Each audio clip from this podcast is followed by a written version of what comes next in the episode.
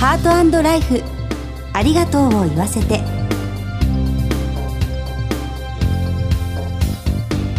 こんにちは。番組パーソナリティの久保井あさみです。今回のコメンテーターは全日本総裁業協同組合連合会常務理事の万作和幸さんです。万作さんよろしくお願いします。万作です。どうぞよろしくお願いいたします。2017年になりました。明けましておめでとうございます本年もハートライフありがとうを言わせてをどうぞよろしくお願いいたします。万作さんは石川県にお住まいなんですよね。はい石川県の金沢の隣の白山市というところに住んでおります。石川というと加賀百万石とも言われていてお正月はかなり雅なイメージがあるんですがどんなお正月なんでしょうか？雪の降るところですから兼六園の雪景色であるとか素敵ですね。金沢城市のところのね、えー、後に雪が積もったところの景色なんかもかなりまあ綺麗な形になってます、はい、またその場所でですね多分今年もあると思うんですけども加賀跳び出初め式ですね、はい。えー、勇壮な形で、えー、裸一貫に締め込み姿で放水作業をし、はい、ではしご登り。まあ、はしごの上でですね演技をする、はい、加賀跳びの威勢の良さを表すような伝統行事があって、えー、毎年の恒例行事になっております。歴史も感じられてかなり迫力がありそうですね。北陸新幹線が開通して東京からも北陸へ行きやすくなりましたよね。さてこの後素敵なゲストにご登場していただきます。どうぞお楽しみに。ハートライフありがとうを言わせて。この番組は安心と信頼のお葬式全総連全日本総裁業協同組合連合会の提供でお送りします。改めまして番組パーソナリティの久保井あさみです。全総連の万作和之です。それでは早速ゲストをご紹介いたします。前回に引き続き脳科学者の中野信子さんにお越しいただいています。中野さん今年もどうぞよろしくお願いいたします。はいよろしくお願いいたします。中野さんには2週にわたりゲストとしてご登場していただいています。2回目の今日も祈ることで得られる幸せについて伺ってまいりたいと思います中野さんは脳や心理学をテーマにご研究やご執筆活動を精力的に行っていらっしゃいますが早速ですがアスコムから出ています脳科学者が選んだ優しい気持ちになりたい時に聞く心がほっとする CD ブック。こちら昨年9月に発売されたんですよね。どのような著書なんでしょうか？はい、これはあの CD ブックとついている通りですね、はい、野田明日香ちゃんっていうピアニストの女の子が作曲をしてくれた曲を本人が弾いてその CD がついているっていう CD ブックなんですね。はい、でこの明日香ちゃんっていう人はあの、まあ、広範性発達障害を患っています。この人はあのそれが原因でいじめにあったりだとかで転校して、はい、その退学して自傷なんか繰り返して結構壮絶な少女時代を送ってるんですね。うん、だけれどもその表情はすごく明るくてですね今ピアノを弾けることがすごく幸せっていう人なんですね、はい、ピアノの腕前はもう素晴らしいものです。この間も銀座で老舗のホールでですねコンサートを行いまして大盛況でした。でこういう試練を乗り越えてきた人なんだけれどもそのピアノの音っていうのはとても優しいものです、はい、素晴らしい音ですね。どうしてこうちょっと他の人と違う感じがするんだろうな。なぜ彼女のピアノの音がみんなにちょっと泣きたい気持ちになったりとか、うん、なんかこうほっとするような感じになったりとかなんかこう焦らせる気持ちをスッと沈めてくれるような何かがそこにはあってその秘密について書いてあるという、そういう本になっています。はあ。そのご自身のこれまでの人生はかなり壮絶なものだったにもかかわらず、うん、弾くピアノの音は人に癒しを与えるということなんですか？そうなんですよね。この著書の中で他者と向き合うことで得られる幸せ、うん、こういったものを脳科学の観点から見るとどのような分析されていますか、そうですね。やっぱり人間というのは一人では生きていけないんですね。多くの人と集団を作ったり誰かと関係性を持つことによってようやく生き延びてくることができたという種なので、はい、そのメカニズムを丁寧に紐解いていくとどうもこう人間は誰かに必要とされているという認知がないと、はい、幸せな感じっていうのを得ることができないんだっということがわかる。でそのメカニズムについて優しく書いてあるのとそれからどうやらですねこれ日本人と欧米人でちょっと感覚が違うらしくて幸福度っていう尺度がありますよね、はい、幸福感を感じる。でこの尺度を比べてみると日本人で特に誰かから必要とされたり誰かの役に立っているっていうことについて、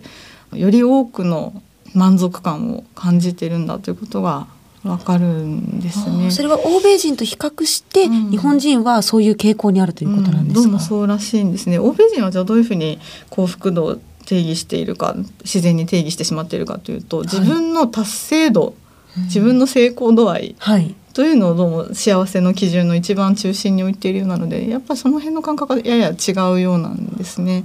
えー、おそらくこれは日本が流動性が低い国であったために、はい、島国ですからね。島国であったためにあの起こった現象なんだろうと考えられるんですがもう一つの要因としては災害がすごく多い国なんですね日本というのは。はい、で災害が非常に多いということはみんなで協力しないと復興ということがやりにくい。その後の生命が続いていかないわけですね。はい、するとこうみんなで協力し合うとか誰かのために何かをするということにより喜びを感じる個体が生き延びてきた国なんだろうということが想定されるわけです。あじゃあ他者から必要とされるということなんですけれど、うん、まあ、それは例えば仕事でもそうだと思うんですが、うん、家庭でもそういうことが言えるんですか？そうですね。家庭は最も人間関係の最小ユニットとも言うべき構造だと思うんですけれども、はい、ここで例えば自分が妻から必要とされてないとかですね自分が夫から必要とされてないと時々思ってしまうことがおそらく日常生活の中では生じると思うんですが、はい、その時に感じるちょっとしたこうショックとかですね、こういうものが積み重なっていってああもうこの人は自分のことを愛してないのかもしれないとか逆に愛してほしいなと思うあまりにこう束縛する気持ちが強くなって崩壊してしまったりということもしばしば見られると思うんですね。でこれをどうバランスをとっていけばいいのかということのヒントも少し書いたつもりではありますので、参考にしていただけたらいいなというふうに思います。この著書を読ませていただきますとありのままでいい、はいということについて書かれているんですが、うんうん、この自分の、まあ、ありのままでいいという気づくことの大切さ、うん、どういうふうにお考えですか？そうですね。このマインドフルネスっていう言葉が、まあ、最近流行ってるんですけれども、はい、あの自分の状態がこうでなければならないというふうに私たち思いがちですよね。例えば、はい、悪口を言ってはいけないとかですね、誰かを恨むような気持ちっていうのは良くないものだとか。でだけれどもその喧嘩をしちゃうかもしれないとか誰かに対して悪口を心の中では思ってしまっているっていうことをそもそも何らかの意味があるんだ。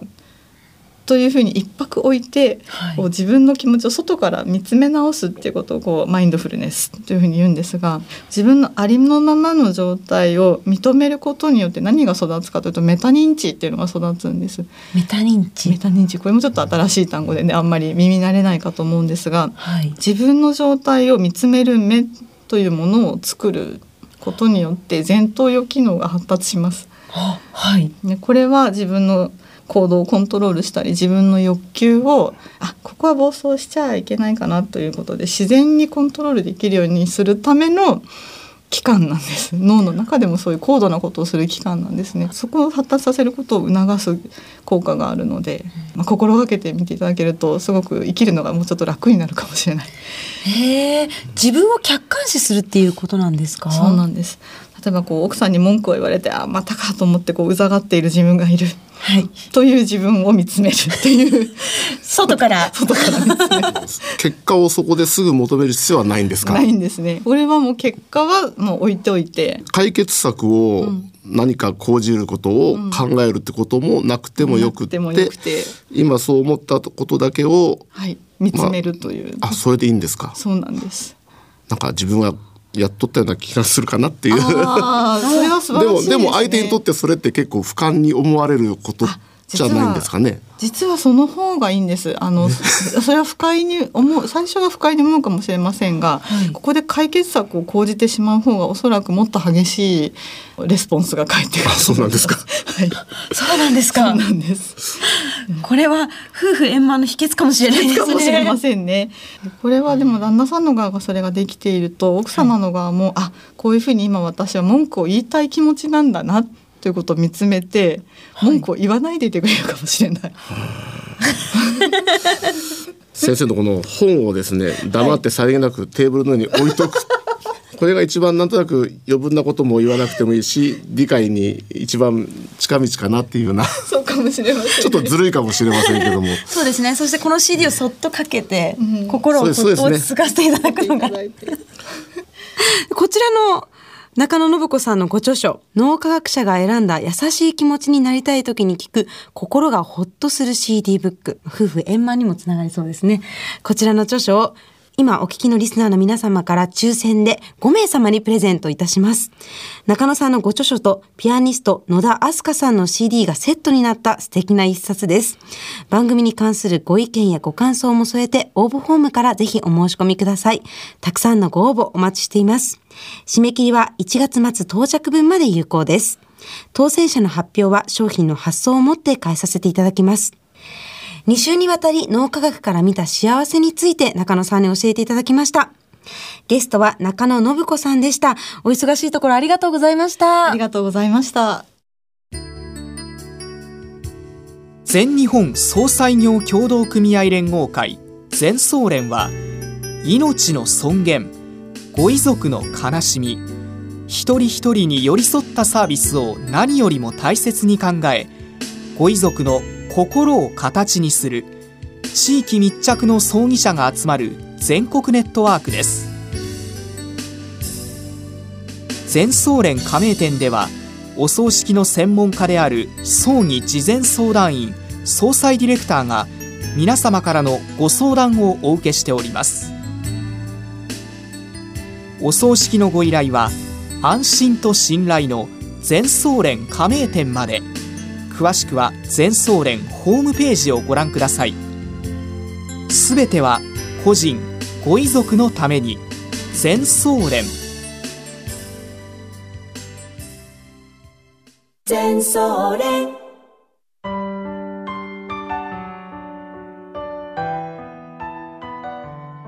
バーサクさん中野さんのお話いかがでしたか？そうですね。なんとなくあの家庭円満になる秘訣そのままありのままでいいという形でですね、まあ、本当にそうなっていけるんならいいなというような 形をですねお話を聞きながら思った次第です。でまたですねささやかながらですね一つ一つの積み上げで1年がよりよく過ごせるような形そのきっかけをいただいたような気がしておりますそうですね特に日本人は他者の役に立てたりとか他者から求められることで幸福を感じるということなんでそんなことを念頭に置いて今年を過ごしていきたいですね。そうですね。次回も素敵なゲストにご登場していただく予定です。2週にわたりコメンテーターは全日本総裁業協同組合連合会常務理事の晩作和幸さんでした。晩作さんありがとうございました。どうもありがとうございました。進行は番組パーソナリティの久保井あさみでした。ハートライフありがとうを言わせて。この番組は安心と信頼のお葬式全総連全日本総裁業協同組合連合会の提供でお送りしました。